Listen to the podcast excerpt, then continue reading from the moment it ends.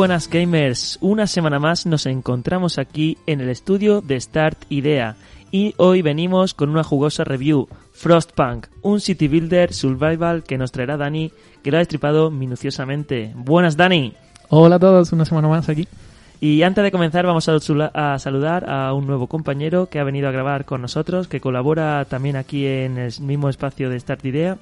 Eh, es codirector, por lo que acaba de comentar, de Cinema Paradiso y se llama Adrián. Buenas, Adrián. Pues muy buenas a todos los oyentes y a vosotros, que estoy aquí encantado de que me haya invitado y nada, a ver qué nos cuentáis esta semana. Hola, bienvenido. Bienvenido, otro, otro gamer más, a Gamer Reunido. Y nada, todo esto, vamos a empezar un nuevo programa. Comenzamos.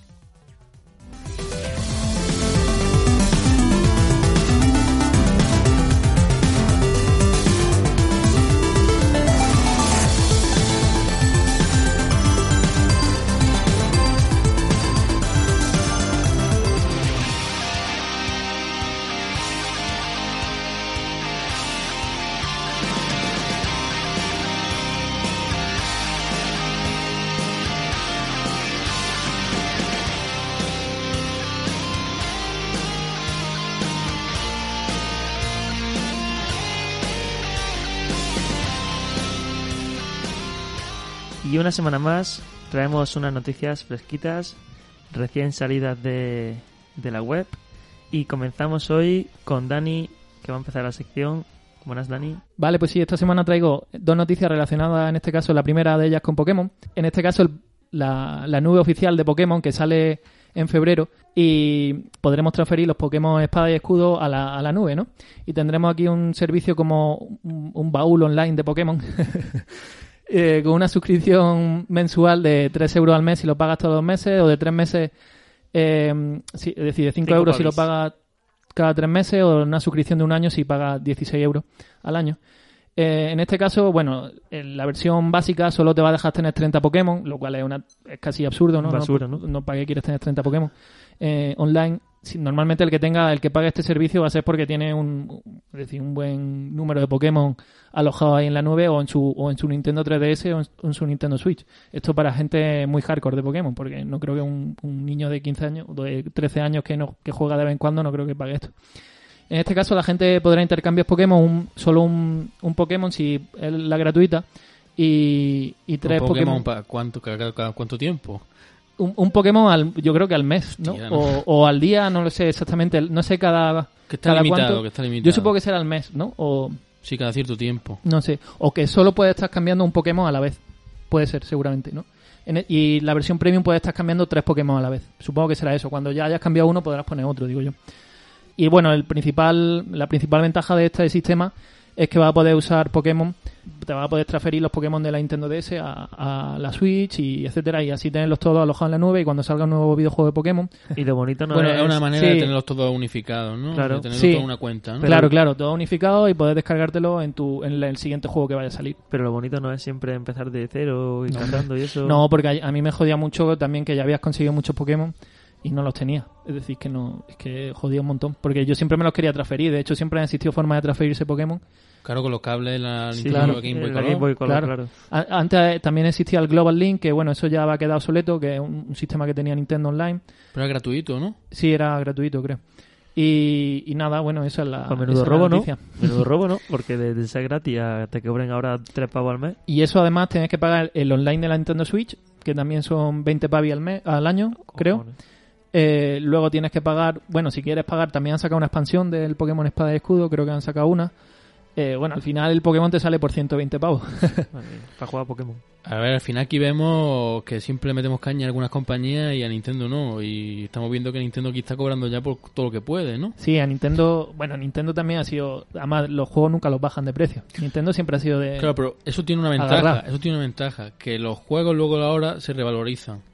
Y por ejemplo, tú te compras el, el Zelda, el último Zelda que tiene un montón de años ya y, y, y de segunda mano vale igual de caro. Es decir, si tú no lo quieres Mm. y lo vendes en segunda mano o lo que sea, mm, no te dan 10 euros por él. Ya, ya, es verdad que Por los lo juegos de Nintendo mantienen un precio siempre alto. Siempre se encarecen. Mm, Como contrario. Blizzard, ¿no? Blizzard siempre deja los juegos, siempre suele- Sí. no baja, ¿no? Sí, bueno, lo de Blizzard también. Pero lo que pasa en el Blizzard cada vez tiene menos físico. Ya, Ya, la ya, ya, Nintendo ya. Switch sí que, Ya, eso sí es verdad. sí que mantiene lo físico todavía.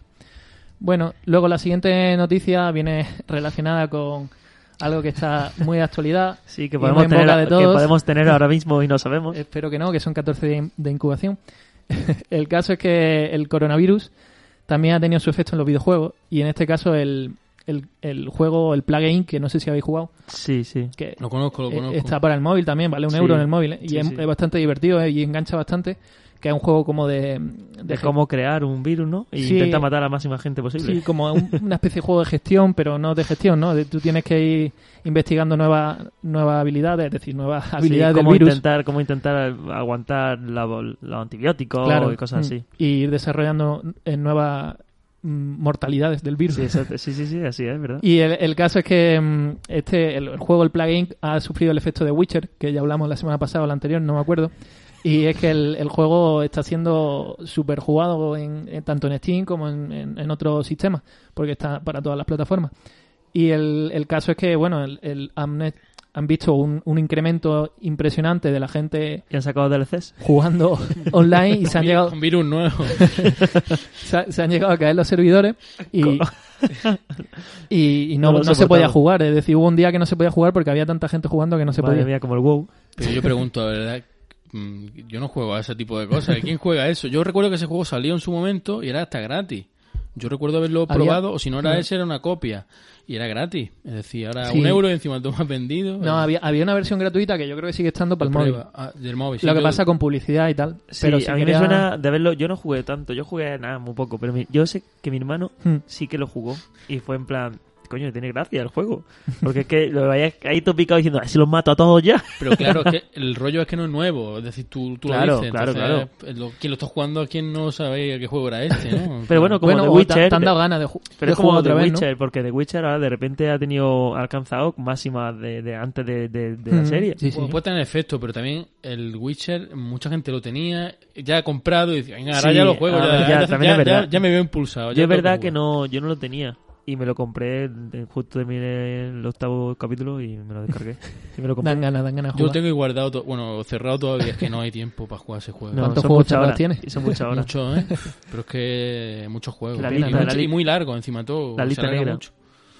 Somos Eh, mayores, tenemos responsabilidades ya. Bueno, el caso también, lo que iba a comentar, que la, la empresa del videojuego, la, la, la creadora, ha dicho que esto no es un modelo científico ni, ni algo que se pueda aplicar a, a cómo que- se va a desarrollar el coronavirus, porque hay gente que está intentando replicar lo mismo, es decir, los mismos efectos del coronavirus, intentando replicarlo en el juego para ver a cuánto podría llegar, a ver si podría ser mortal y acabar con la población, pero Sí, claro, porque ahora lo usan los, analítica- los analistas, lo usan para, para saber hasta dónde va a llegar. Vamos, es que- Y aunque, aunque es verdad que la OMS dijo que este juego estaba bastante bien para que la gente supiese un poco cómo podía desarrollarse un virus, así, de forma más divulgatoria, eh, pues eh, también dicen que bueno que esto no eh, tiene mucha fantasía también el Hombre, juego. claro, Hombre, es normal, es ¿no?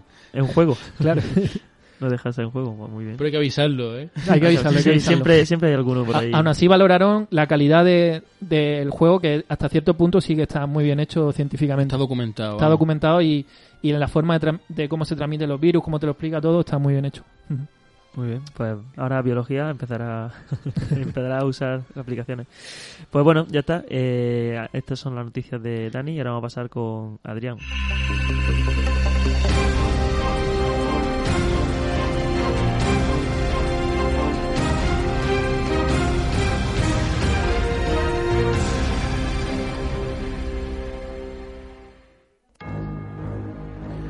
Bueno, pues como podéis haber escuchado, se trata de Resident Evil, imagino que lo habréis, lo habréis adivinado, y del 3, ¿no? Que bueno, que vienen noticias mm, interesantes sobre este juego que va a salir ahora. Y bueno, no sé si estáis al tanto, pero ha salido anunciada una edición coleccionista en todo el mundo, aquí en Europa en especial, que trae una figura, eh, no sé si estáis al tanto, de, No, la no, que la salía, no. de la que salía con esto. La edición coleccionista del juego, que sale el 3 de abril de este año, eh, trae una caja lenticular, la figura de Jill Valentine, el libro de ilustraciones, un póster de doble cara con el mapa de la ciudad, que eso puede indicar que el mapa, la ciudad puede ser como la del anterior juego que luego hablaremos. Eh, una banda sonora de de 12 CDs, pero aquí viene el tema. La edición coleccionista cuesta aquí en España 269 euros con 90 Dios mío, madre y, mía. y las reservas se abrieron ayer en bueno, tienda game En, en todas las tiendas, pero en tienda game duró dos minutos. La Dos reserva. minutos. La Joder. reserva. ¿Y cuántas unidades había? ¿Se sabe? No sé, la reserva solo se obtenía si tenía el juego normal reservado desde antes del 14 de este mes. Joder. Se agotó en dos minutos. Van a poner más, creo. Ujú. Y Normal. bueno, y, y he de decir que yo lo tengo reservado y lo conseguí. Entonces- y bueno, de ¿La aquí a abril coleccionista? tengo pensado que si comprarla o no, pero por lo menos tengo la opción. Pero aquí vamos al kit de la cuestión, que aunque la edición costara 80 euros, es que nadie ha podido reservarla, ¿no? Ese es el tema. ¿Y en Amazon no estaba? ¿Solo? Eh, creo que no, no lo intenté. Porque en Amazon algunas veces sí que salen también estas ediciones coleccionistas. Pero, puede la, ser. la- perdona, ¿la edición incluye el juego? Hombre, o... claro, sí. Ah, vale, como, claro, Hombre. como Sí, decía como que la reserva, como decía que primero No, la trae reserva... caja, caja lenticular con el juego vale, dentro, vale, claro, hombre. Vale, vale. Y había un poco de polémica. más. No, porque como- no, porque como las modas se pusieron de que no tenía el juego Ya, la claro, cara, por eso pues, digo. está bien decirlo y preguntarlo. Pero que no traía el juego físico, si te daban una clave o algo. Sí, no, aquí el juego trae juego físico, además con la caja lenticular, que es como la edición, Sí, la caja más especial que va a salir aquí. O sea, se-. Se, anunció un Steelbook en Estados Unidos, pero aquí de momento no hay noticias de eso. Y bueno, aparte de, pues, siguiendo con Resident Evil 3 y los virus y las pandemias, como hemos empezado, el, el- la tercera parte cumple 20 años aquí en Europa. El- en Japón salió a finales de, del 99, pero aquí llegó a principio de año. Ujú. Yo no he encontrado el día exacto cuando salió, pero recuerdo que salió en el primer tercio del año, porque recuerdo que hice la comunión y mi hermano compró y todo eso, ¿sabes? En, en Play 2, ¿no? Entonces, Salió. no, en Play En 1, Play uno, PlayStation, en Play eh, claro. salió como, aquí hay que decirlo, como exclusiva temporal, aunque eso era exclusiva. Luego salió para otras plataformas mucho más adelante. Resident Evil 3 salió Pero casi todas las En el año 2000 ya teníamos la Play 2, ¿no? No, eh, salió en 2001. Ah, en 2001. bueno, a finales, a finales del año 2000, creo que 2000. pudo salir en Japón. Nuestra comunión que 2001. fue en 2001, creo. En 2001. Sí. pues yo es que me la regalaron ahí. Es que la Play 2, cerca. claro, me la regalaron ahí. Y bueno, Resident Evil 3, que en su momento se consideró un juego menor, eh, ahora parece que es más reivindicado con el ansiado remake y yo creo que era un juego que aportaba muchas cosas, pero en su momento no se le dio cierta atención porque en paralelo estaba en desarrollo Resident Evil Code Verónica, que salió el mismo año, el año 2000, en Dreamcast, en exclusiva también, que luego fue otra exclusiva llamada temporal porque la, consola- la consola no funcionó. Y bueno, y Capcom pues tuvo una exclusividad un año ahí, eh, que diga Sega. Y entonces, bueno, el juego que aportaba, eh, aportaba el sistema de, de decisiones, que no sé si estará en esta versión nueva que va a salir. El escenario no era cerrado, era un escenario, eh, digamos, mm, era como los anteriores juegos, los anteriores juegos eran diferentes espacios, pero aquí era la ciudad, la ciudad era como la mansión, ¿no? Es decir, dentro de la ciudad había varios, varias localizaciones. Y bueno, y, y era una ciudad como, con varias localizaciones, como digo, eh, aportaba más cosas como el botón de esquivar, fabricar munición, que eso ya luego está en los otros juegos, como por ejemplo en el Resident Evil 2 Remake está y en el anterior, en el original no estaba. Eh, también otra novedad es que solo había un personaje, Eh, aparentemente jugable, manejaban luego a Carlos, pero el personaje principal era Jill, no había dos personajes como los otros dos juegos que lo tú elegías en la aventura. Traía solo un CD, el 2 traía dos CDs, si recordáis el CD 1 era, uno era de Leon y otro de Claire. Y bueno, el juego tenía una orientación muchísima más clara a la acción, porque siempre se ha dicho, no, es que el Resident Evil 4 fue el que rompió, no, este juego tenía muchísima acción porque había más enemigos, más munición, más armas. El Resident Evil 3 es el de Nemesis. Exactamente, es que se llama Resident Evil, Resident Nemesis. Evil 3 Nemesis. Y todo el mundo lo recordaba por eso, por Nemesis. por Pero Nemesis. bueno, la idea de que el monstruo te perseguía ya estaba en el 2, eh, con el rollo de Mr. X, Mm. pero no era tan continuado solo en el escenario B, eh, es decir, la segunda vuelta del juego, hablo de Resident Evil 2, pero aquí en el Resident Evil 3 estaba durante toda la aventura, ese personaje te, te perseguía y tú no sabías por qué. Esta idea me parece muy interesante y lo ligo con el mundo del cine porque mm, juega un poco con la idea de que el monstruo o, el, un, sí, un monstruo, sí, es que es un monstruo, Nemesis. El monstruo persigue a otro personaje, en este caso una chica, al igual que en la película de La noche de Halloween de John Carpenter, un monstruo, un monstruo, un ente persigue a, a la chica, está obsesionado con ella, pero el monstruo no muere nunca. Es decir, aquí en el juego tirábamos a Nemesis, pero se volvía a levantar. Que ese era, eso es lo que rayaba a todo el mundo, ¿no? Es decir, nunca moría. Es decir, de alguna forma estaba basada, es decir, tenía inspiración Bueno, en la película. eh, posi- Halloween. probablemente. El- A ver, la, la inspiración de Resident Evil con el mundo del cine de terror es innegable. Mm. Y yo creo que aquí puede haber algo, evidentemente. Y bueno, Pero la inspiración de las películas en los videojuegos eh, claro, sí que es negable. Eh, claro, claro, sí. Y, y no, pues, no sería de sospecha de que, bueno, de, o de alguna película que tenga otra otro monstruo que no pueda Mm. morir, pero bueno, me parece un poco curioso. Y bueno, y el juego, decir que, que era más impactante, yo creo, porque te mostraba los efectos del virus en los entornos urbanos, ¿no? Entonces, Mm. durante todo el juego veías todo destruido, Sí, veías el- coches destruidos, veías personas muertas por todos los sitios. Eso me acuerdo yo, la ciudad, era todo ciudad. Y era, y era bastante duro y aparte no daba ritmo a descanso porque Nemesis te perseguía y bueno yo creo que aquí que en el 3 van a potenciar más todavía eso y han dicho que, que comparación al 2 que Mr. X también te persigue que Mr. X va a ser una broma comparado con el, con el Nemesis de ahora y el Mr. X te persigue durante todo el juego en el 2 ¿eh? Hay, hay, hay ganas de jugarlo, ¿no? El Resident yo Evil tengo 3. muchísimas ganas ¿Cuándo salía? el 3 de abril La versión del 2 que sacaron el año pasado, bueno, hace, dos años, hace año y el medio, año ¿no? pasado justo Fue- salió salió justo en enero del año pasado ¿eh? Es también muy buena. a mí me parece casi mejor, mejor que el original Lo están haciendo bien, además sacando los juegos muy rápido porque no están tardando mucho y Bueno, el 2 se hizo rogar muchos años. Lo que pasa es que lo tenían casi terminado, lo tuvieron en secreto y en el E3 de 2017, de 2008, de 2018 mm, dijeron sale para Sí. no sé cuándo y, y este han hecho lo mismo. En diciembre que cumplió 20 años el juego en Japón, dijeron está hecho, sale en abril. ¿Y para el año que viene el 4 o qué? Eh, no, se rumorea con Code Verónica. Ah, el Code Verónica. Con el Code 4 Verónica. todavía es reciente, entre comillas. Sí, además se ve muy bien, está Sí, bien ve remasterizado. Pero el, el Code Verónica no envejeció tan mal como la gente se piensa, porque era tridimensional, eh, es decir, no eran fondos prerenderizados Ujú. y, y era el primer Resident Evil que tenía movimientos de cámara. Entonces era más cinematográfico todavía, porque había mm, partes que tú ibas corriendo por un sitio y en vez de cambiarse el plano, la cámara hacía un seguimiento Ah, al personaje. Y Interesante. eso estaba muy, muy bien. Muy bien. Y bueno, como anécdota también decir que paradójicamente salía Resident Evil 3 aquí en enero de, de, 2000 de do- año 2000, pero en Nintendo 64 salía el 2 en Europa. Ujú. Salió la conversión de Resident Evil 2, que era el juego entero metido en un cartucho de 512 megabytes. Dios. Un juego que tenía 12 CD. Que hoy día está considerado una maniobra de ingeniería increíble. Impresionante. Rollo como el Doom en Switch No- o no- el Witcher en, en Switch también En Switch, en el cartuchito, ¿no? en un cartucho meter la cinemática, no recortar el juego de ninguna manera, es decir, las cinemáticas se ven con menos calidad, pero, pero era el mismo. Y, y hoy día esa es de las versiones más caras de encontrar en eh, bueno, de mercado de segunda mano, un Sí, juego que está codiciado por los coleccionistas, ¿no? Es un juego muy caro, ¿eh? Y bueno, si queréis seguimos con con los, con los aniversarios, porque Claro. hay varios, y digo dos más y nos guardamos uno para cuando toque de verdad, Venga. porque también toca. Que otro aniversario es el, el de Gran Turismo 2, Ujú. otra saga otra saga exclusiva de Sony. Esta sí que es exclusiva de Sony nada más y, y salió aquí eh, en el año 2000, el 28 de enero.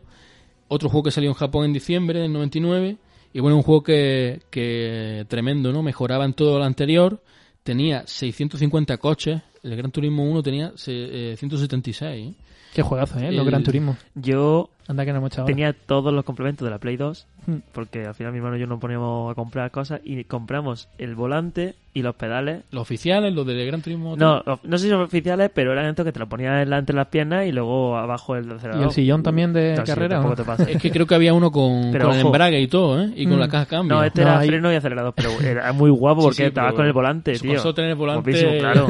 Imagínate en una Play 2 jugando en una pantalla de mierda porque tenemos una pantalla de mierda súper Y pequeña. es mucho más difícil de jugar, ¿eh? Claro. Eso siempre hay que decirlo. Mm. Y mucho más mejor la experiencia. Y bueno, tenía esa- ese- ese- esos coches, tenía 36 fabricantes, ya, aquí ya había coches europeos, tenía 27 circuitos y el uno tenía 11. Tenía también 2 CD, el modo repetición estaba más trabajado Ujú. y, lo, y vendió 9 millones con 370 mil copias. No está Es mal. decir, No veas, sí, sí. uno de los juegos más vendidos de PlayStation 1. ¿eh? Claro. Y, y el 3, el 3 que el flipé ayer, el 3, que fue el primero que salió en Play 2 en el año 2001, vendió casi 15 millones de copias. El, El juego que más ha 3, vendido toda la saga. El Madre 3 es mía. el que yo tenía. El que Pero yo claro, jugué. y tú ves... El 3 de Play 2. Claro, yo que Claro. no tuve Play 1. Es que tú Play dices, 2. el 3, digamos, lo podemos decir claramente, era el juego que, que daba el pistoletazo de salida a la Play 2, porque la Mm. Play 2 salió, salió pero no tenía un catálogo de, de inicio como para comprarla, pero cuando salió Gran Turismo 3 un montón de gente empezó a comprarla y salió un poco con la, el juego con la consola y uno- por eso uno de los juegos más vendidos de, yo creo, de la Play 2, ¿eh? Y el más vendido de toda la saga. Y, interesante. y bueno, otro, otro juego que cumple 20 años es Los Sims. Que quién diría que esta idea, que esa idea ahí daría para tanto, que siguen sacando juegos. Mm. Y bueno, y en mi caso yo pues lo probé, pero no me, no me enganchó. No, yo sí jugué mucho. Yo Es que era la época que en mi casa no había internet. Estamos mi con, el, con el tampoco, modem, en claro, estamos con el modem. Y... Como Modern que eran como esto de grande, bueno, como Sí. esto de grande, no, más grande todavía. Como... Sí, yo sí, yo he tenido mi época de Sims también. Sí, yo llegué a jugar también al 2 y tal, con sus expansiones y tal, y la verdad que... Lo que pasa es que allá al final era siempre igual, porque te iba a militar, eh, te iba a militar, que era lo que mejor ascendía, y más, más dinero te daban, y ya con eso te hacían la casa que, que, que querías. Yo jugué al 1 y al 2. El 3 y el 4 la verdad es que no lo he probado siquiera. Pues mira, El buscando... 4 lo regalaron hace poco en Origin. Sí, yo lo tengo. Para todo el mundo. Eh, jugué, empecé a jugarlo, pero ya tiene un montón de cosas, es una locura. Mm. Pues buscando la noticia de los Sims de los 20 años que te he comentado, salía que Disney, como ha comprado a Fox, ¿no? Sí, quería hacer una película. Quería hacer una película de los Sims basada en el juego, pero que Disney al llegar al proyecto dijo, a ver, esto, esto que apoya, fuera. Sí, fue- Pero, a ver, yo creo que los Sims ya se, ¿Dónde ha hecho, ya se ha hecho en televisión, que Gran Hermano, más o menos. Sí, ¿no? bueno, ya. Sí, bueno. No se crean la casa, pero lo- son unos personajes. Sería, sería curioso ¿sabes? ver cómo hace una película de los Sims, la verdad. Sí, es decir, la harían ambientada en un juego, alguien que lo está viendo en plan el show de Truman o algo así. Se podría hacer o de esa manera. Así sería o, más original. O rollo la Lego película. La Lego Es una movida así. No, pero así no. Yo creo que sería original si le pone un componente un poco de ciencia ficción, estilo así el show de Truman, algo. Algo no se lo esperan. También de crítica hacia eso de, de que siempre estamos viendo como la, la isla de las tentaciones. ¿no? Pu- puede ser, pero que. ¡Estefanía! Que un juego- es un juego muy interesante, lo sí. A mí no me, me- vamos, no me enganchó, pero es un juego muy interesante porque Mm. todavía la gente sigue jugando y siguen sacando expansiones. ¿Cuánto dinero habrá dado Electronic Arts? Impresionante. Y Eh, esa- esa yo no, saga. no es comentario machista ni nada, pero es verdad que las mujeres muchas veces en el tema de los videojuegos siempre pues han sido menos, vamos, en porcentaje siempre hay menos mujeres, pero en los Sims se equiparan muchísimo los, las mujeres y hombres jugando a ese videojuego, ¿no? Bueno, yo, a mí yo diría que, que mm, el- los juegos de estrategia suelen gustar. Eh, suelen gustar mucho y, y a veces las chicas juegan más juegos de estrategia que nosotros. Por a eso veces digo. League of Legends, por ejemplo, un juego no ser un juego de estrategia. Sí, hay es claro. un montón. No es un sí, de pero quiero decir, en esa época yo es que no creo que no conozco ninguna amiga que no haya jugado a los Sims. A otra cosa no, pero a los Sims es que han jugado. algunas es que han jugado casi todas. Y, y no solo eso, sino cualquier persona que no juegue normalmente a A los videojuegos. videojuegos, decir, claro, Sims sí ha jugado, claro. familiares que tengo que no han jugado a videojuegos, pero a los Sims lo- el tipo de juego que tenía al lado del PC porque se lo habían regalado y lo tenía todo el mundo. A ver, que no dejaba de ser eh, como mm, simular una vida, ¿no? Tenías que ir a trabajar, tenías que hacer como Sí, lo que- sí, una sí. rutina diaria y todo eso. Y bueno, estaba interesante, es decir, que bueno, 20 años ya de los Sims Mm, y siguen un- todavía ahí. Un live simulator, ¿no? pues ojo, que hoy, hoy sale en la Epic, regalan el Track Simulator, creo. Uh, el Track Simulator. El Track Simulator. El Track, no, el, el Farming Simulator. no, el Farming no, el Track. No, el Farming. Que no, que ¿Ah, sí? Sí, me lo ¿El he Track? cargado, sí me lo he cargado Ah, de joder. El Pues Track. entonces el Farming fue la semana pasada. Pero Pues eso, no en, eso Y no lo cogí. eso en Steam. En la Epic, Epic Game. Ah, vale, es que yo ya me, con tantas tiendas me pierdo. eh. En la de Epic es la Ah, de vale. la del Fortnite, vamos. En la. Epic que toda la semana semana- regalan un videojuego. Toda Claro. la semana regalan un videojuego. Exacto. Y la semana pasada fue el Farming y yo quería cogerlo y creo que no lo cogí. Pues, y, tú si compras el juego que es gratis, es para siempre para ti, mientras Sí, te das te cuenta. lo agrega a tu biblioteca. Yo tengo ya una lista de juegos en Epic de 30 juegos y todo regalado. Sí, yo también. Porque además en Navidad empezó a regalar, todos los días regalaban uno. Joder. Mm. Bueno, no está mal. No está mal. regalado. Hombre, no, ya. Y además no son, son juegos muchas veces de 10, 15 euros, ¿eh? que no son juegos en plan de 2 o 3 euros de mierda, no, hay juegos que son que son interesantes. Bueno, yo, no, son- yo a lo mejor puede ser que lo hayáis dicho. En Steam estaban regalando la saga Half-Life. No sé si lo habréis dicho vosotros. pero durante un programa. tiempo, durante un Sí, tiempo. pero bueno, bueno, Bueno, está- lo sí. que no está mal. Ya, yo no, hombre, yo ya, no sé ya, quién no tiene todavía el Half-Life, joder. Sí. Yo no tengo Steam y, y me lo iba a hacer para, Pero para sí, descargarlo. es un juego que han regalado he- ya, he por pasado. activa y por pasiva. Sí. o Pero- ha valido, yo creo que vale un tiempo In- 80 incluía, céntimos, 90 céntimos. incluía el. Half-Life 3, ¿no? Claro, pero nosotros lo conocemos, lo hemos jugado, pero hay mucha gente que no lo ha jugado. No, ya, hombre, Que se ha visto la, re- la reseña de YouTube de no sé quién. Y, Eh, ¿será? "Ah, este es un juego que el tío no habla. No, Lo estarán- Más de lo que nos pensamos, ¿eh? Lo estarán regalando porque significa que este año va a anunciar el. Sí, claro. Sí, vamos, eso, eso está por ver. Sí, vamos, no queda la breva. Bueno, pues ya está, ¿no? Ya con eso Sí, con eso yo creo que ya está. ya está bien, ¿no? Venga, Ya, pues ahora, ahora seguimos conmigo.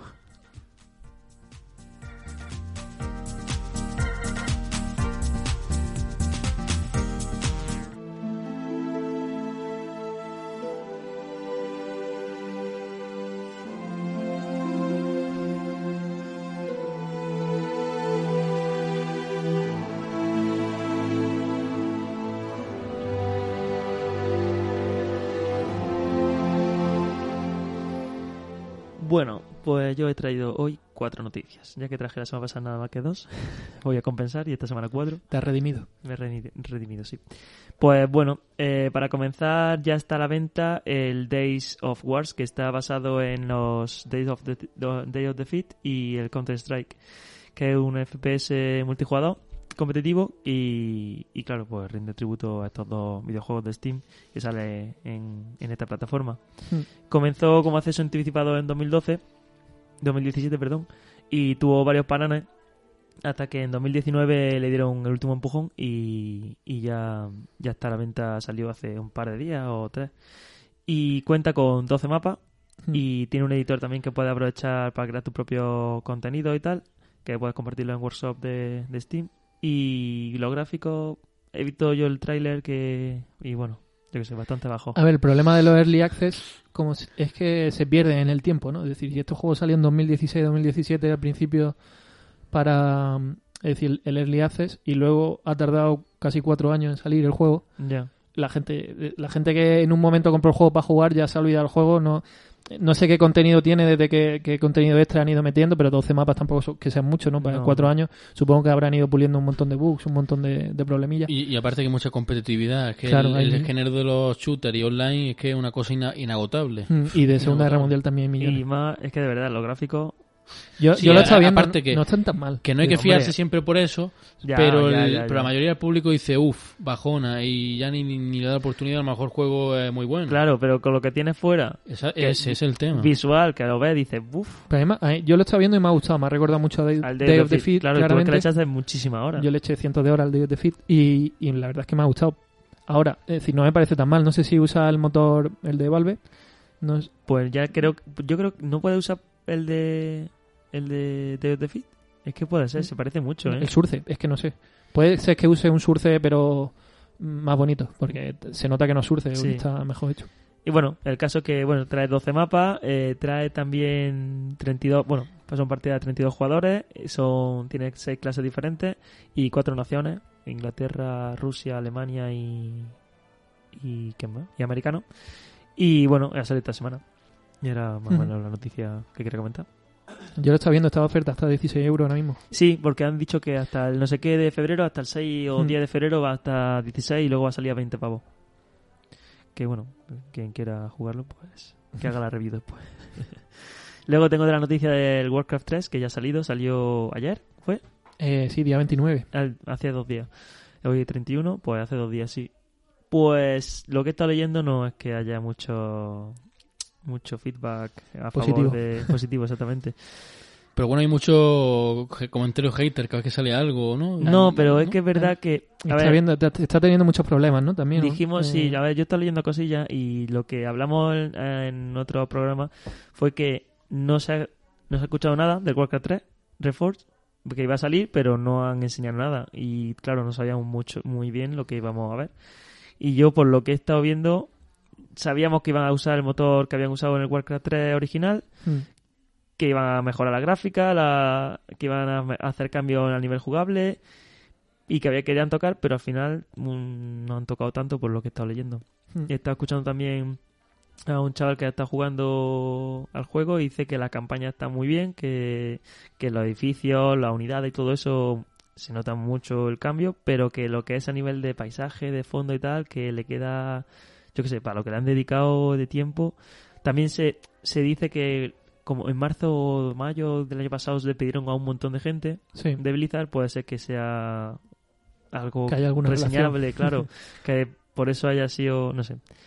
Y hay muchos bugs, el tema del multijugador también tiene muchos problemas, el editor de, de mapa, que tú podías crear tu propio mapa, que tenía que gustaba muchísimo, dice que lo han dejado prácticamente igual, que no lo han toqueteado, no han tocado, entonces, yo qué sé, para, para intentar traer un Reforce, un, una, for- yo qué sé, es como si, no sé, eh, más bien una remasterización, ¿no? Más que Sí, bueno, reforjar eh, una... Hombre, una remasterización, es decir, es lo que iban a hacer, ¿no? sí, Supongo, pero bueno, lo llamas refor... Bueno, en, en español es reforjado, ¿no? Reforge. Reforge. Eh, El re, re es un refrito casi. Sí, por eso ese es el problema, claro. A ver, el nombre es que queda bien, queda guapo, ¿no? Reforge. ¿no? Reforge, Es por sí, eso, por la forja, la, la espada, el, el la forja se ha quedado sin fuego. bueno, el caso que, que hay mucha imposibilidad de conectarse a partida de multijugador y demasiados bugs para algo Hmm. que... Y la cinemática, que yo pregunté, le pregunté a Pablo cuando habló de la noticia, digo, ¿la cinemática la van a cambiar y tal? Dice que dejan mucho que desear. Bueno. Una pena porque es un juego que... Es que he estado leyendo que incluso el Alex el Capo y cosas así.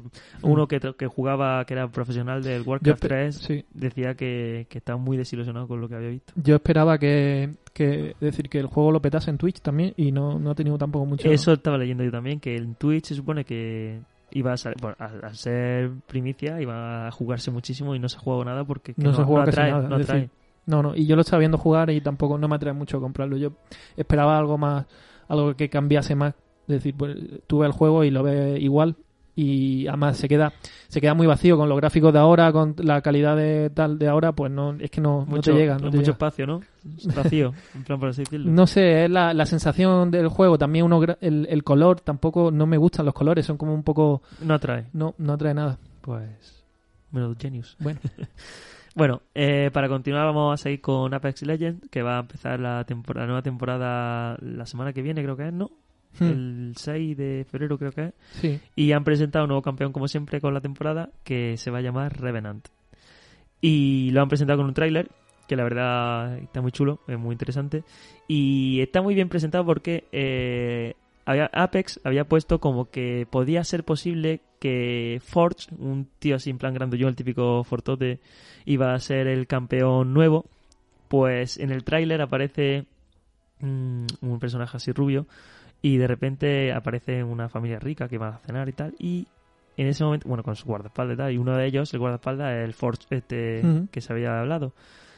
Aparece Revenant escalando, que es una especie de cyborg, perdón, una especie de cyborg eh, escalando, atraviesa un espejo, una ventana, perdón, y empieza a cargarse a todo Cristo. Empieza a cargarse a todo Cristo y cuando llega el Forge este, pues se piensa que uno que el Forge va a ganar y que va a ser el personaje, lo atraviesa con, la- con su mano que hace como una especie de espada, lo atraviesa y y, y, bueno, y ejecuta a un, a un, a un personaje que tiene una misión, ¿no? Es una, un asesino sueldo.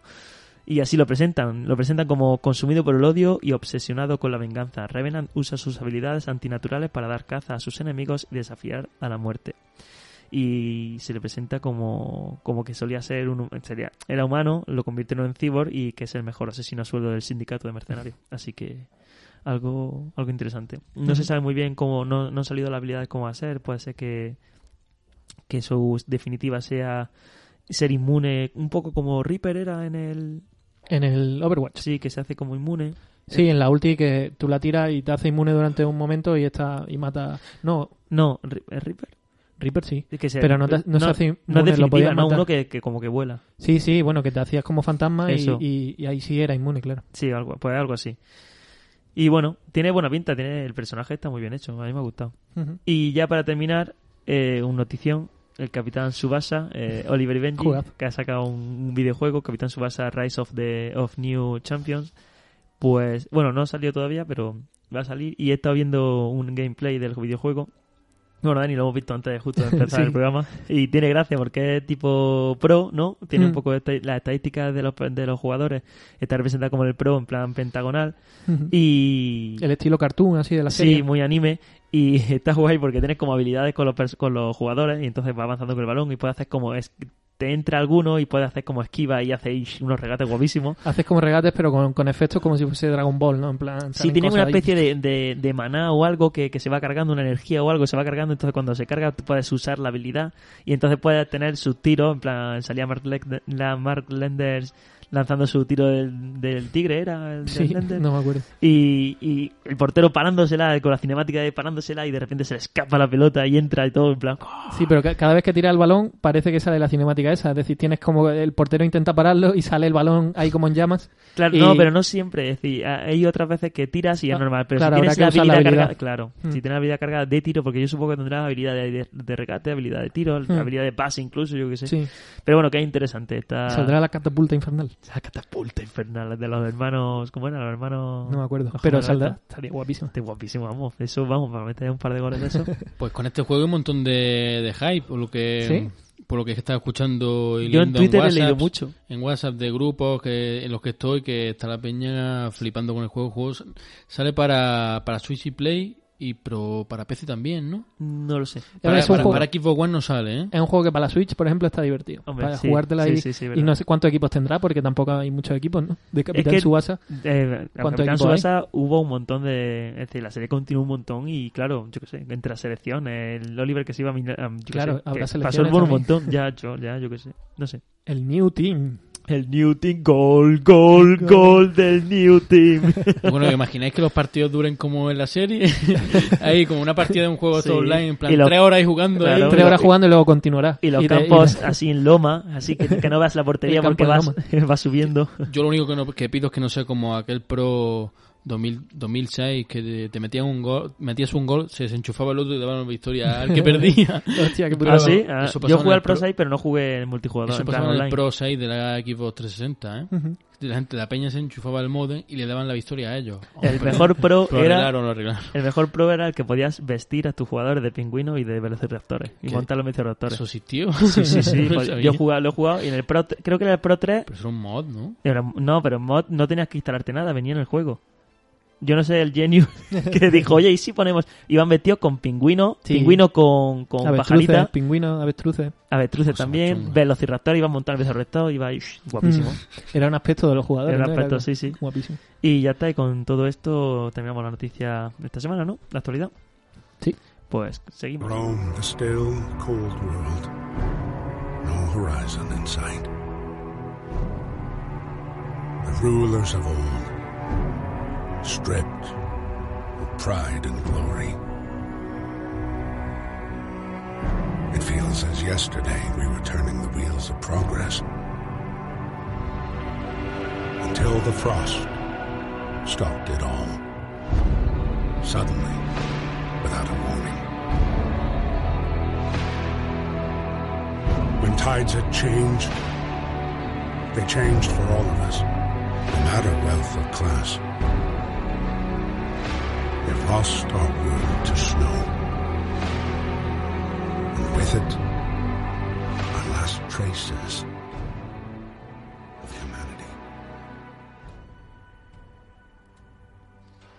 Y este es el comienzo de el Frostpunk que vamos a comentar hoy. Un juego de supervivencia y de gestión en un mundo pues apocalíptico y completamente helado. El juego, bueno, mm, el juego de, de la, del estudio 11-bit Studios, que son los creadores también del eh, This War of Mine, que no sé si habéis jugado. Mm, No, Sí, yo conozco ese juego. Ese juego Mm. el que está en una aduana, ¿no? No, ese no, no. es el paper, no sé. Es No, el verdad, Paper, verdad, Paper verdad. Please. Sí, This perdón, War of perdón, Mine verdad. es un juego de en el que tam- en la guerra Sé cuál cuál. El que eres un que superviviente o ayudando tienes que ir ayudando. no. Hay como unos refugiados de la guerra y Sí, tienes sí. que ir ayudando a la gente. Es que lo he confundido. Son siempre juegos con una carga de decisiones morales importante. Un juego que son eh, difíciles jugarlo desde el punto de vista, es decir, no están vacíos, tienen mucho contenido y, te, implican mucho jugando en el juego. Bueno, en este caso, el Frostpunk, al borde de la extinción, tendrás que llevar a un grupo de supervivientes a crear la última ciudad existente en la civilización. Eh, esclaviza- esclavizarás niños por el bien común, te enfrentarás a decisiones morales importantes, lucharás contra el crono y la tempestad por no ser desterrado de tu propia ciudad. En el invierno eterno, solo el carbón y la madera te mantendrán con esperanzas para que ese generador, la única forma de seguir con vida, siga funcionando. Habrá que controlar la temperatura de la ciudad, mandar expediciones para traer a gente o recursos y establecer nuevas leyes para contendar o no a la gente. El árbol de tecnología dando las nuevas estructuras para avanzar y los eventos en tiempo real te pondrán contra las cuerdas. Este City Builder de Survival, de, decir, de supervivencia y gestión, eh, es un juego en el que continuamente están ocurriendo cosas. También necesario para no aburrirte, porque al ser un solo escenario, tú estás todo el rato en el mismo escenario, que es como una especie de, de hoyo en la tierra enorme, en el que, bueno, tú, esta, gente que está escapando del invierno eterno ha encontrado una, allí una forma de meterse con ese con ese mm, generador de, de, de fuego, vaya, de, de calor. Eh, el juego, es decir, la, la forma que tiene de, de que pierdas, de que no pierdas, o de, de que pierdas son dos barras. Hay dos barras, una barra de esperanza, ¿vale? Esta barra no puede llegar nunca al mínimo, ¿no? Una barra azul de esperanza y una barra roja de descontento que nunca puede llegar al máximo. Entonces siempre tienes que ir jugando con hacer cosas para que ni una llegue al mínimo ni una ni otra al máximo. ¿Sabes lo que me recuerda? ¿A cuál? Al Reigns. Al Reigns, ¿cuál es? El del, el del móvil que ibas pasando. Ah, vale, sí, ese, del ese- reino. el, el- el- que no podía tener el máximo. Sí, Mm. que no podía tener el máximo ni el mínimo porque si no perdía. Claro, pues sí, es más o menos el mismo sistema. Yo te iba a decir que me recordaba el Metal Gear, Sol, eh, Metal Gear Peer Walker, Ah. que, que se te hacían motines y todo, como no estuvieras contentos los soldados. Claro, aquí la gente igual, la gente se hará motines, por ejemplo, si habrá habrá momentos que tengas que dej- dejar de darle de comer a la gente, que tendrás que, mm, que a lo mejor, es, decir, hacer que la gente trabaja durante 20 24 horas, eh, hacer turnos extras, Mm, entonces la gente pues obviamente va a ir cabreándose y la gente pues va a formar sus propios, como sus propios grupos en los que va a haber como cabecillas, ¿no? Por ejemplo, se forma uno que son los, los de Nueva, Nueva Londres o algo así. Bueno, hay un grupo como que quieren irse de la ciudad, irse a otras. Ellos dicen que Londres todavía está sobreviviendo. Entonces, es como un grupo político, por así decirlo, y, y la gente se va añadiendo a ese grupo según, pues, si va haciendo cosas malas, cada vez va aumentando el grupo, y si ese grupo es muy grande, se acaban separando de ti y acabas perdiendo el juego porque no tiene gente, porque se van. Y, y- y lo más importante de aquí es tener gente, porque si no tiene gente, la gente también se va muriendo. La gente tiene que ir poniéndole. eh, puede hacer distintas formas de que la gente sobreviva, es decir, curarlo de las enfermedades, pero también a lo mejor eh, ponerle prótesis o hacer. Hay gente, por ejemplo, que están muy mal para trabajar y ya no pueden trabajar y los tienes que cuidar en un, en un, en un hospital ya hasta que se mueran, pero tienes que cuidarlos, tienes que darle de comer y tal, porque son, son tienen familia y tal. y Son personas. entonces, bueno, la historia irá cambiando también, depende de tus decisiones, de las decisiones que tomes.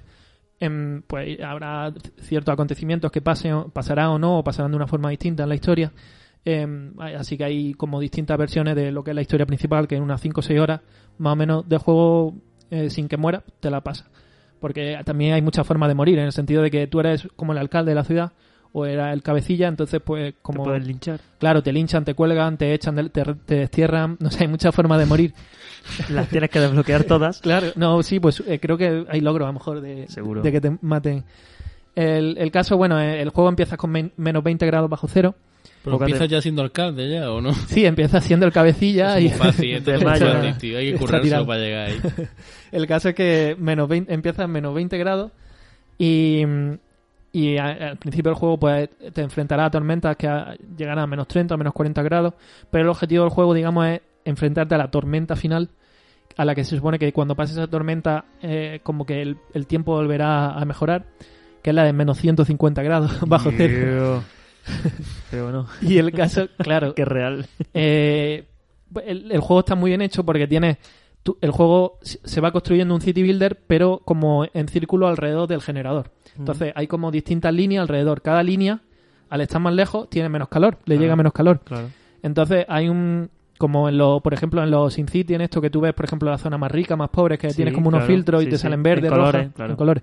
Pues aquí lo que te sale es el calor y el frío la gente que se está muriendo congelada pone mm, que se está muriendo congelada básicamente eh, o que tiene un poquito de calor, o que hace frío pero soportable, eh, y así. Mira, Entonces no voy a morir, hace puto frío, pero no me voy a morir. tendrás que ir controlando un poquito que, que eso no se te vaya de las manos. Eh, bueno, luego también hay que controlar a la gente, como lo que he dicho antes de los grupos que se van formando para intentar irse de la, de la ciudad, pues tendrás que poner torre de vigilancia, una especie de policía, destinar gente eh, a cazadores para que salgan a buscar comida. Sí, típico. Hmm. Bueno. Eh, luego, pues no sé, también habrá una, es decir, como la, la época se supone que es, un, es una ucronía. En el- Ucrania u- ucronía, podría ser la temperatura por- perfectamente. porque el juego coge un hecho real, es decir, el, el comienzo del juego, el, el desencadenante sería un hecho real que fue el- la erupción del Krakatoa, que no sé si sabéis. ¿Dónde? ¿Dónde? bueno, el caso, el Krakatoa erupcionó en 1886 y, Y se podía haber cargado la y fue, entera. fue, fue el año terrestre más frío de, digamos, desde hace muchi desde la época glacial y eh, tal. sí, sí. El año completo en- más frío, ¿vale? Hizo un, un frío tremendo ese año. Fue el, el año que, que el cielo se cubrió de, completamente de, ah, de ceniza, que llega- Ah, llegó la ceniza casi a todo el mundo. Y por eso hacía tanto frío. No claro, hacía sol. frío porque había estaba muy cubierto todo. El caso, bueno, es un, un hecho real, entonces coge esta este hecho real y bueno, lo, lo, lo eleva a la máxima potencia ya ves. y, y entonces esta época glacial de la que no pueden escapar. Y bueno, es muy interesante, la verdad. Han, han ido sacando varios DLCs también con distintos escenarios, porque es una forma también de irte proponiendo nuevos retos. Muchísimo calor en vez de frío. No, sí, pero ahí el, el último otoño hay una, por ejemplo, que, Ah. que no hace tanto... No hay nieve, por ejemplo, todavía. Y, pero vas a tener que enfrentarte a la nieve que va a llegar. Y te vas preparando. Esos son con los DLCs que han ido sacando. ¿Y qué más? Pues ya estaba hasta aquí más o menos. Al final del juego, por ejemplo, también cuando, cuando acabe, es decir, cuando te lo hayas pasado, te saldrá un time lapse de, de toda la. de todo. desde que empezaste hasta el final, de todo tu progreso. Y te irá poniendo, bueno, esto ha sido, esto ha sido tu, tu partida, tal, y te va Esta poniendo una frase. de gobierno. sí, una frase Este motivadora. Este es el balance. Este ¿Qué ha hecho bien y ha hecho mal? Luego, me hace mucha gracia, lo, lo más guay del juego es las leyes que tienes que ir aprobando. Porque Hostia, ¿no? pues tienes que ir sacando adelante leyes, por ejemplo, pues eso, para, para, que, 155. para que los niños trabajen, para aprobar el, la, la- el horario de trabajo de 24 horas, eh, un montón de, apruebas, ¿no? De cosas así, o de que la gente con, con minusvalía y cosas tengan que trabajar también, ese tipo de, de cosas. ¿Ayudas? ¿Ayudas? El caso, bueno, que, que es un juego que a mí me ha gustado mucho. Mm, se lo recomendaría a todo el mundo, por lo menos a la gente que le gusten los juegos de gestión, porque además tiene una, una música muy chula, tiene una ambientación mm, maravillosa también. eh, en esta época así mm, eh, de steampunk, ¿no? Todo es muy steampunk. Hay también máquinas máquinas estilo la guerra de los mundos, ¿no? Así como Ujú. trípedo, cuadrúpedo. eh, que, que, bueno, las descubrirá porque, porque cuando manda eh, expediciones fuera, pues te irán trayendo cosas. A lo mejor encuentran gente nueva, que es muy necesaria la gente, o, traer, o encontrarán recursos, o una ciudad abandonada, una cueva, o, o en este caso, por ejemplo, un- unas máquinas que se usan pues para, para recolectar otros recursos, o bueno, lo que tú quieras. Hay va- variaciones con estas máquinas. Y bueno, ¿y la duración? ¿De cuánto estamos hablando, más o menos? Pues el juego, eso, ya he dicho, unas 5 horas más o menos en pasártelo, aunque ya te digo que no te lo va a pasar a la primera, imposible, porque va, es decir, esto es un... Cinco horas y- y en la partida. intent- Perdona, Sí. cinco horas en la partida que te pasas. Sí, la, la partida que te pasa en 5 o 6 horas te, lo- te la pasa. Claro, que hasta que llegas a esa partida has jugado un montón Claro, de horas porque, antes. porque vas a perder muchas veces, porque no vas a saber cómo funciona. El juego te va, no te Que dice que estar exactamente cómo funciona. preparado, que tienes que Además, jugar un juego- poquito hasta que llega, hasta poder, Sí. para estar preparado para pasarte lo que es la quest principal, por así decirlo. Hay que, estar- hay que jugarlo varias veces antes, que hay que morir varias Ensayo veces. y error. Ensayo y error hasta que, hasta que des con Hostia, esto la no gestión, vale. la gestión perfecta. ¿Cuánta, para que haga una gestión perfecta tienes que hacer mil fracasos. es mil- que es muy complicado porque esto me ha recordado que, que esto es un continuo sin vivir al juego. Es decir, las noches y los días van pasando súper rápido. Tienes que estar enfrentándote a, a, la, las nuevas. Es decir, porque los recursos van a ser muy limitados y vas a tener que gestionarlos muy bien para desarrollar unas cosas u otras. Y lo vas a tener que hacer con perfección para que cuando llegue una, una, una tormenta de estas no se te muera la gente, no se te revele o el descontento llegue al máximo. Entonces, es un juego que luchas contra el crono a cada momento. ¿eh? No te da un respiro impre- eh, impresionante como está hecho. Está muy bien. Es decir, son cinco horas muy, muy intensas. Que yo para añadir que muchas de las característic- características que has comentado me han recordado un juego que yo jugué, eh, el TTDKI 2, que primero no jugué, y tenía mucha autogestión, es decir, tienes que gestionar a todo el grupo humano, tenerlos contentos, darles de comer, curarlos, y algunos aspectos que has comentado que me parecen muy Sí. interesantes, me han recordado ese juego que estaba muy muy bien. Y ya decir que lo acabo de mirar, que el Frostpunk está en el Game Pass de Xbox One, Sí, sí, Claro, que por eso es lo que, tiene. claro, eso Ah. no lo he dicho, pero por eso lo he jugado. pero en PC o... Empecé, empecé Creo que está porque... en las dos plataformas, ¿no? Sí, está, bueno, está para Play 4, PC y Sí, pero digo Xbox. dentro del Game Pass que lo Hmm, tienen sí. tanto para PC como para Xbox. Sí, sí. Lo que pasa es que eso lo... es un juego que yo tenía muchas ganas de jugar siempre desde que salió, pero no me lo había comprado y, y como estaba pagando el Game Pass lo vi justo que había salido y digo, hostia, el momento de jugarlo y como tampoco es un juego que, que vaya a echar 20, 30, 40 horas, un juego que... Cuando en- dejes de, ju- de pagar el Game 10 Pass ya no puedes jugar, ¿no? Claro, ya no puedo Vale. Pero está, está ahora tres meses a un euro, tío. Ya, ya, ya, ya, ya, No, está es muy bien. Es que ya te, Para te jugarte renta, algunos juegos... Aunque sea para probar juegos también. Por eso, pero- para jugarte algunos juegos a lo mejor que tenéis interés y Necesitas no podía. tiempo para eso. Sí, pero bueno, tú dices, venga, pues lo pongo para jugar online y si eso pruebo algún juego. Ya, ya, ya, sí, es interesante, está muy bien. Bueno, pues hasta aquí la review del Frostpunk. Espero que lo juguéis. Mi nota, ver, vamos a ponerle un 8. Un 8 un- O- ojo, eh. es un juegazo. Ojo. Es decir, es un juego hay que valorarlo también dentro de lo que es el tipo de juego. No voy a hablar este igual que a lo mejor un Batman, ¿no? No son Ya, lo mismo. Ya, ya lo sé. Eh, entonces yo creo que un 8, un, un buen juego de gestión, muy buena ambientación y muy bien conseguido.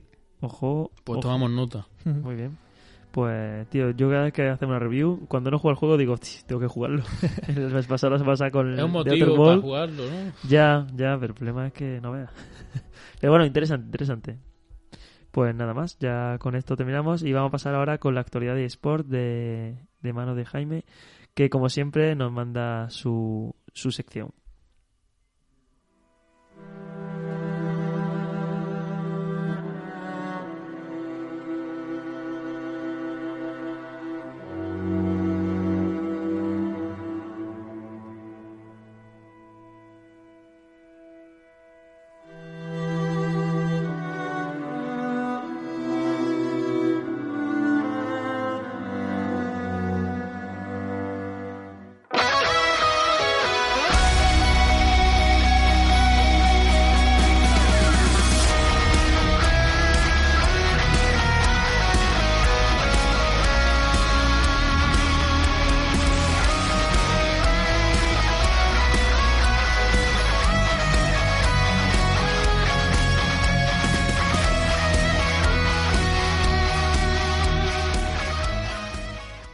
Muy buenas tardes, ¿qué tal estamos? Aquí estamos otra vez en Gamers reunidos en la sección de esports.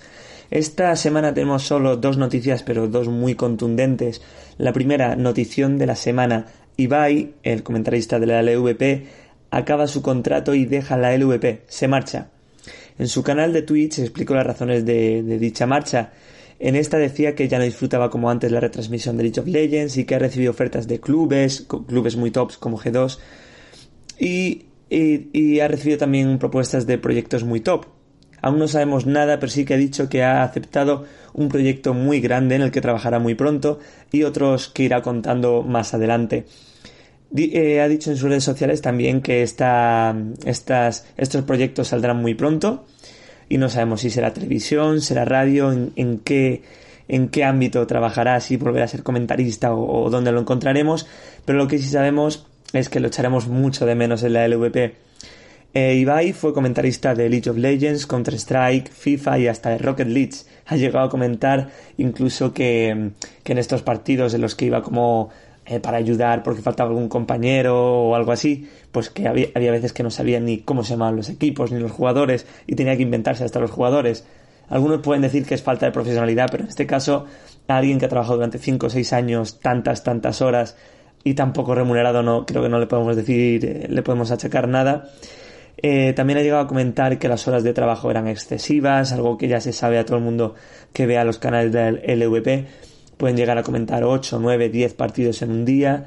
Eso an anteriormente hace unos años era más eh, ahora ampliaron la cantidad de comentaristas y era menos pero cantidades muy, muy, muy duras de trabajo, a llegar a terminar a la 1, 2 de la madrugada, incluso cuando retransmitían Norteamérica. Y eh, todo esto por una remuneración muy, muy baja. Nunca han llegado a decir cuánto, pero sí sabemos que hablaba entre los 800 y 900 euros viviendo en una ciudad como Barcelona, trabajando tantísimas horas, una, una barbaridad. La LVP ya tiene nuevos comentaristas y bueno, todos muy jóvenes, una nueva camada. Él ha dicho que, que la LVP no tiene la culpa de la marcha, que es suya y que no, no insultemos ni lo paguemos con, con, los nuevos comentaristas. Sin duda vamos a echar mucho de menos a Ibai y al resto de comentaristas de la, de la vieja escuela. Pero bueno, vamos a pasar a la siguiente noticia, la última.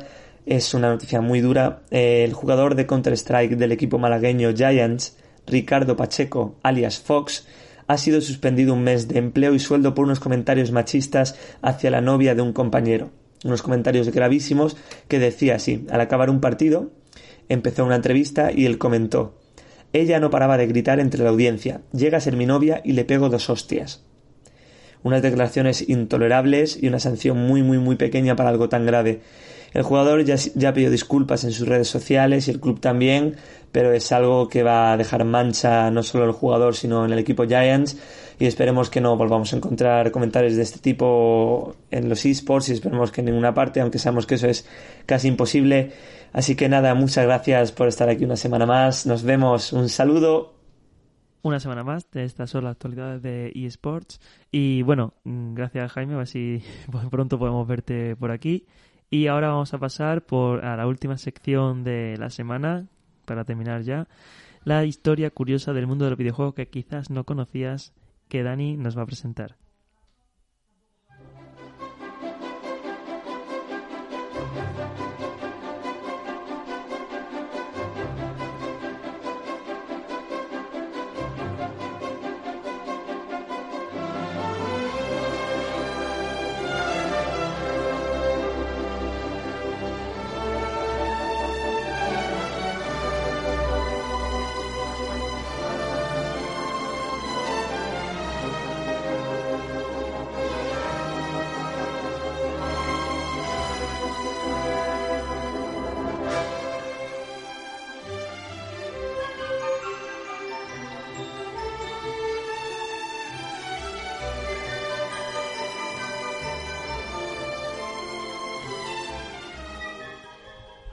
¿Y esta música de qué es, Dani?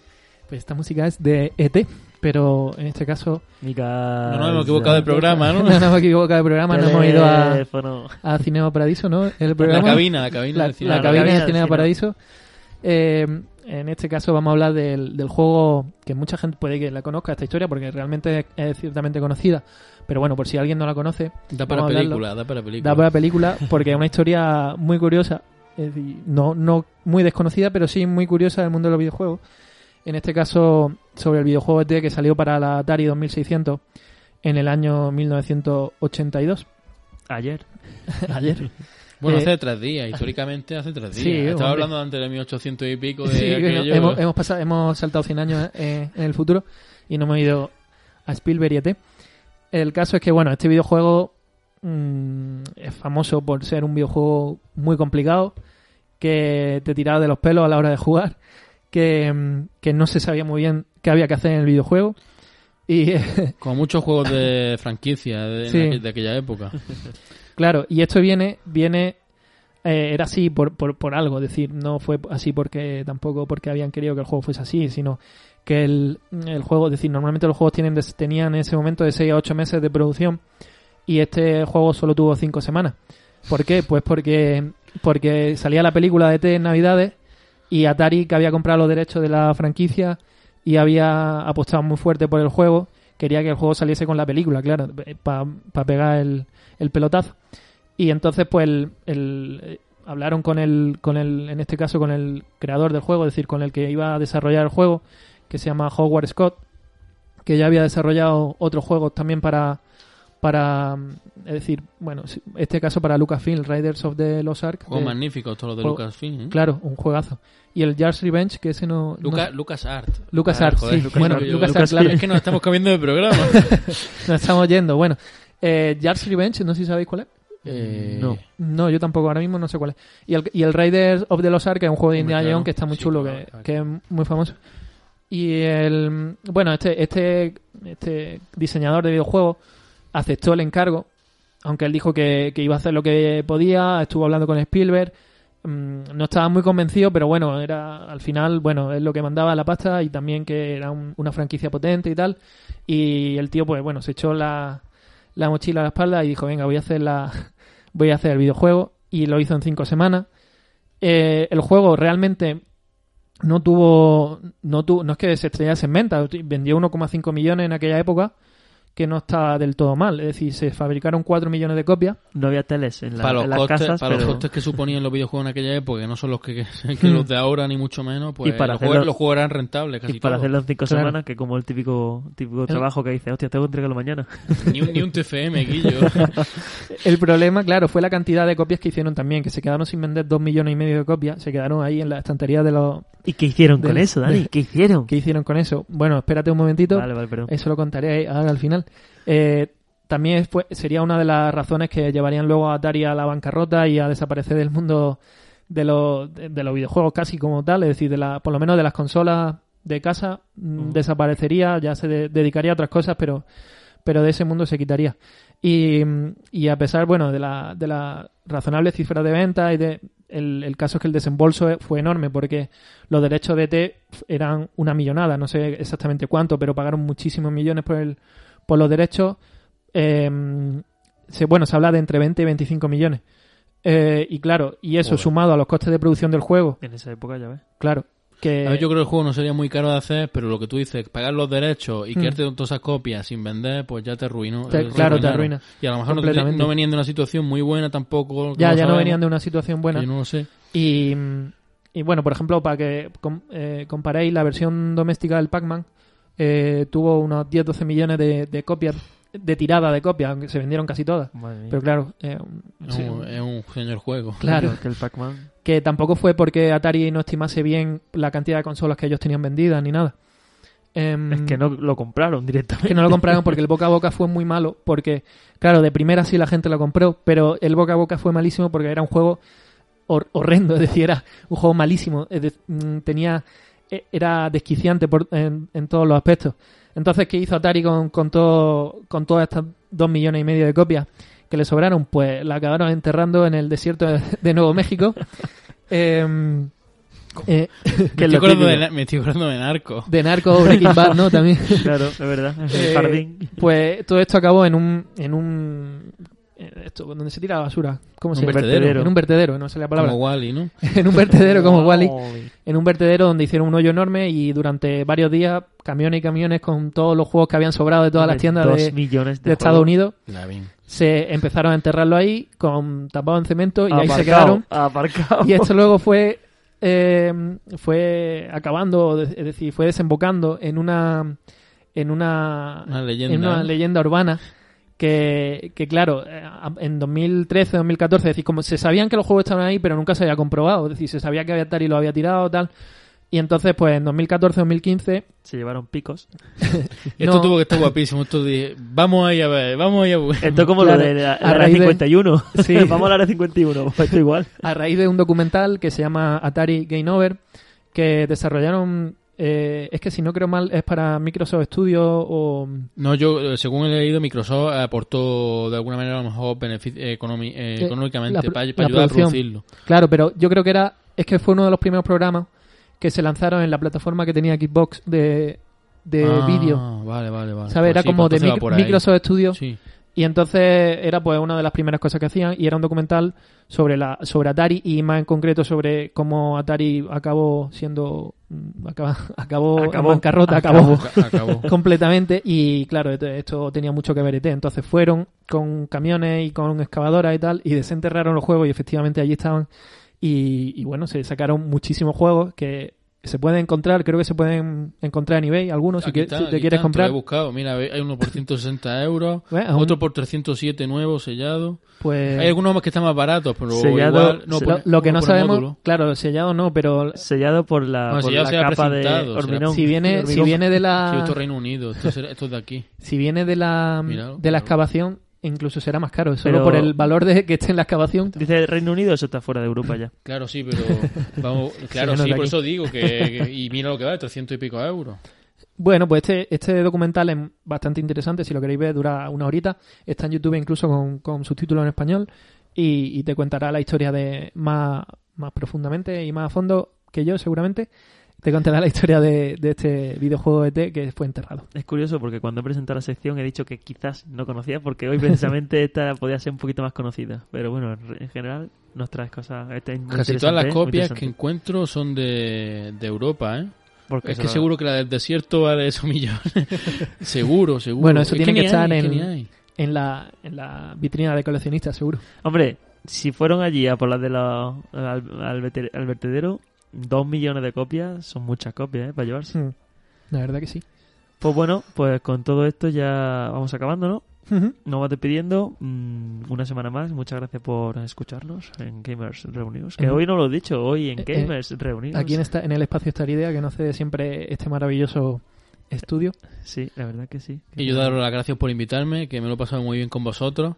Aquí contando las noticias y con la historia de E T, que está muy chula, la verdad. que es curiosa, es muy curiosa. Hay mucha gente que no la conoce, la verdad. Y, y ya está, y que nos vemos hasta otra o hasta otro audio o lo que sea. Sí, y que seguro. si y que si ten y si que se consigo al final la, de la edición del Resident 3 hará un unboxing o algo Un unboxing, review, Claro, claro, ya, review claro. como el review tiene que haber ¿no? Claro, claro, Si no- Estamos encantados de si que no, haya no- si- venido. si no nos quita en medio antes la pandemia esta veremos a ver Claro, bueno, de todas formas, recordaros siempre que podéis seguirnos en Twitter, gamer, arroba Gamer Reunidos y Instagram igual. Y bueno, si tenéis algún comentario o lo que sea, feedback, eh, a- en el correo gamersreunidos arroba gmail.com. Hasta otra. hasta luego Hasta luego.